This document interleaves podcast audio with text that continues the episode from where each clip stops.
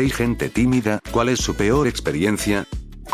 O todos, antes de empezar, ¿por qué no vamos por la habitación y nos hablan un poco de ustedes? El nombre de usuario está comprobado. También odio eso. Déjenme en paz. Estoy de acuerdo. Entiendo que quieran recordarte por algo y que todos se familiaricen con los demás, pero en serio no tengo nada que valga la pena mencionar que realmente quiera compartir con todos. Mi marido me llevó a una fiesta con él en casa de nuestros amigos, llegó, el amigo me abrazó y luego dijo wow eres realmente bien y luego juro por Dios que todos se levantaron y fueron en plan quiero oler y estaba rodeada de gente oliéndome segundos después de entrar a una fiesta. Quería morir. Ni siquiera era perfume ni nada, era mi aceite para el pelo. Si pudiera pagar la terapia, esto definitivamente surgiría. Creo que morí de vergüenza de segunda mano. No diría que es mi peor experiencia, pero me divierte. Estaba montando una red en una pequeña oficina satélite y todavía estaba trabajando cuando la última persona se fue. Era de noche y no me vieron ni supieron que seguía allí, así que apagaron todas las luces de la oficina cuando se fueron. Las dejé apagadas porque disfruto trabajando en la oscuridad y lo hago a menudo. Después de una hora otro trabajador volvió a la oficina para hacer algo y en vez de tener que saludar, opté por esconderme bajo el escritorio en el que estaba en una oficina abierta cuando tenía unos 35 años. No estoy seguro de por qué lo hice, pero por suerte no se fijaron en mí y se fueron de nuevo después de unos 15 minutos. No voy a mentir, tuve que reírme de esto. Suena como algo que haría en lugar de explicarle a la persona que disfruto trabajando en la oscuridad y que parece un poco raro. Luego te encuentran bajo el escritorio y pareces aún más raro. Realmente esperaba que fuera ahí donde iba a ir. Tenía un compañero de instituto que juró guardar silencio a la mayoría de la gente, incluso a los profesores, pero unos pocos chicos selectos con los que hablaba. El chico más divertido que he conocido. Dijo que ha pasado años enteros sin decirle una palabra a sus propios profesores. Teníamos a este chico en mi instituto, también.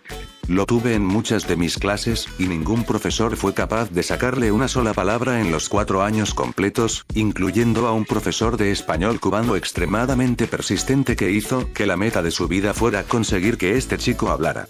Un día en el último año, uno de nuestros profesores con un oscuro sentido del humor está haciendo una broma de un bebé muerto a la clase. ¿Cuántos bebés muertos se necesitan para llenar una bañera? El niño silencioso, al que ninguno de nosotros había oído pronunciar una maldita palabra en casi cuatro años, responde sin pausa. 7. Todos nosotros. morimos. Elijo creer que todo esto es una trampa para esa broma, y aspiro a ser así. Nadie me dice lo contrario. Mientras iba a la universidad hice prácticas en la mayor corporación de desarrollo de negocios del Estado. En una reunión con los ejecutivos de la C-Suite, el jefe de la empresa estaba conversando amistosamente antes de empezar y me preguntó qué clases estaba tomando. Para poner en contexto, yo solo soy el peón anotador y nunca esperaría que nadie se diera cuenta de que estaba allí, y mucho menos que me pusiera en un aprieto con una larga mesa de profesionales de éxito mirándome fijamente. Me desmayé. Cero función cerebral. Murmuré unos cuantos gruñidos inaudibles y un antes de no tener más remedio que admitir que no podía recordar. Oh Dios mío, quería morir. Las miradas de confusión y el incómodo siglo que llevó cambiar de tema entre ellos todavía me persigue antes de dormir. Fui a una fiesta. Un tipo que no conozco se acerca a mí, me da la mano y me dice, Hola, ¿cómo te llamas? ¿Dónde naciste? ¿Dónde morirás? ¿Qué hay en medio? No me soltó la mano en todo momento. Estaba completamente encerrado, no tenía idea de qué decir. Oh, um, vale, me llamo John. Nací en Milwaukee. A juzgar por esta conversación, probablemente moriré en esta fiesta y en el medio me asesinarás. Encantado de conocerte. Estaba en la primaria y tomaba un autobús a casa cada día. Perdí mi parada y era tan terriblemente tímido y silencioso que el conductor del autobús no me escuchó. Siguió recogiendo estudiantes de secundaria y no se dio cuenta de que yo seguía en el autobús. Los estudiantes de secundaria eran tan dulces y amables. Alertaron al conductor del autobús y me llevó a casa. Mi mamá estaba enloquecida cuando llegué a casa. A mí también me pasó. La mierda más loca que he experimentado. Esperaba que estos chicos mayores fueran unos imbéciles, entonces son los más amables. Sí, aprendí mucho más tarde en la vida mirando hacia atrás. Los chicos de la escuela secundaria son el peor grupo de seres vivos. No quieren serlo exactamente y no todos lo son, pero es muy común que estos niños de 12, 13 años estén en ese lugar donde no entienden lo horribles que son en realidad, y la gente lo ignora como ellos siendo niños. En la escuela primaria, todo el mundo está gritando y corriendo, haciendo lo mejor para no cagarse encima. En la secundaria es que soy un maldito sociópata por unos años, así que aprendo qué diablos es la empatía. Y luego llegas a la secundaria, donde tienes la típica fase de adolescente rebelde, aprendiendo quiénes quieren ser. Lo cual estoy seguro que es una pesadilla para los padres, pero cuando estaba en el instituto, algunos chicos eran unos a los que les gustaba menospreciar a los demás. Pero también he visto a esos mismos chicos alejarse de una paliza total porque un chico de instituto realmente agradable se dio cuenta de que la mierda no estaba bien. Tuve una vida de estudiante de secundaria menos feliz, así que estoy un poco cansado.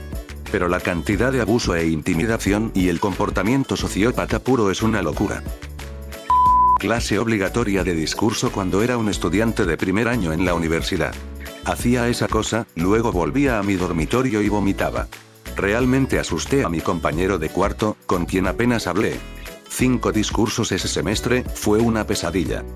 Realmente odio hablar en público con pasión. Para mi examen de oratoria en el décimo año, se me permitió hacerlo solo con el profesor y un par de amigos de mi elección para ser el público. Luego en el décimo primero año nos dijeron que perdieron nuestros resultados así que tuvimos que hacerlo de nuevo. Lloré en clase pero era demasiado tímido para decir a alguien por qué. Tuve que hacerlo delante de toda la clase, pero me permitieron estar de pie en mi escritorio. No ayudó mucho y todavía lo odio. Recuerdo esto. Me sentí muy mal porque algunas personas temblaban visiblemente cuando hacían lo suyo en mi clase. Me las arreglé para mantenerme firme y fingir que era como cualquier otra cosa. En esas situaciones trato de sonar casual, pero también sin entusiasmo para mostrar mi molestia a la profesora de que no me gusta hacer esta mierda. Estuve en una sesión de terapia de grupo cuando era un niño de unos 14 años. Tenía que ir al baño, pero no se nos permitía durante la sesión. Estaba como en una especie de bola en el centro de la habitación, no como emocional o algo así, solo sentado cómodamente abrazando mis rodillas porque todos los sitios del sofá estaban ocupados. Una chica acababa de terminar de contar una historia de su abuso. Estaba llorando y no había ningún otro sonido. Era una especie de silencio incómodo pero respetuoso que llena el espacio cuando se quiere dar apoyo, pero decir cualquier cosa parecería de alguna manera desconsiderado.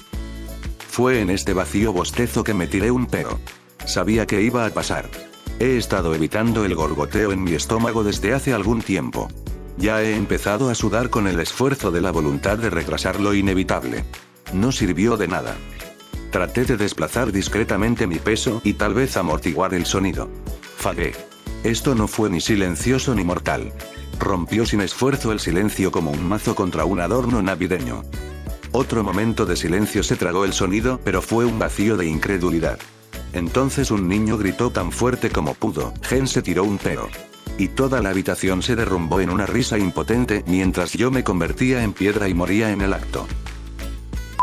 Entrar en un nuevo lugar por primera vez, ya sea una tienda, un bar o un restaurante. Siempre hago de caballero y mantengo la puerta abierta para que mi compañera pueda evaluar el área antes de que yo, tímidamente, me meta por detrás.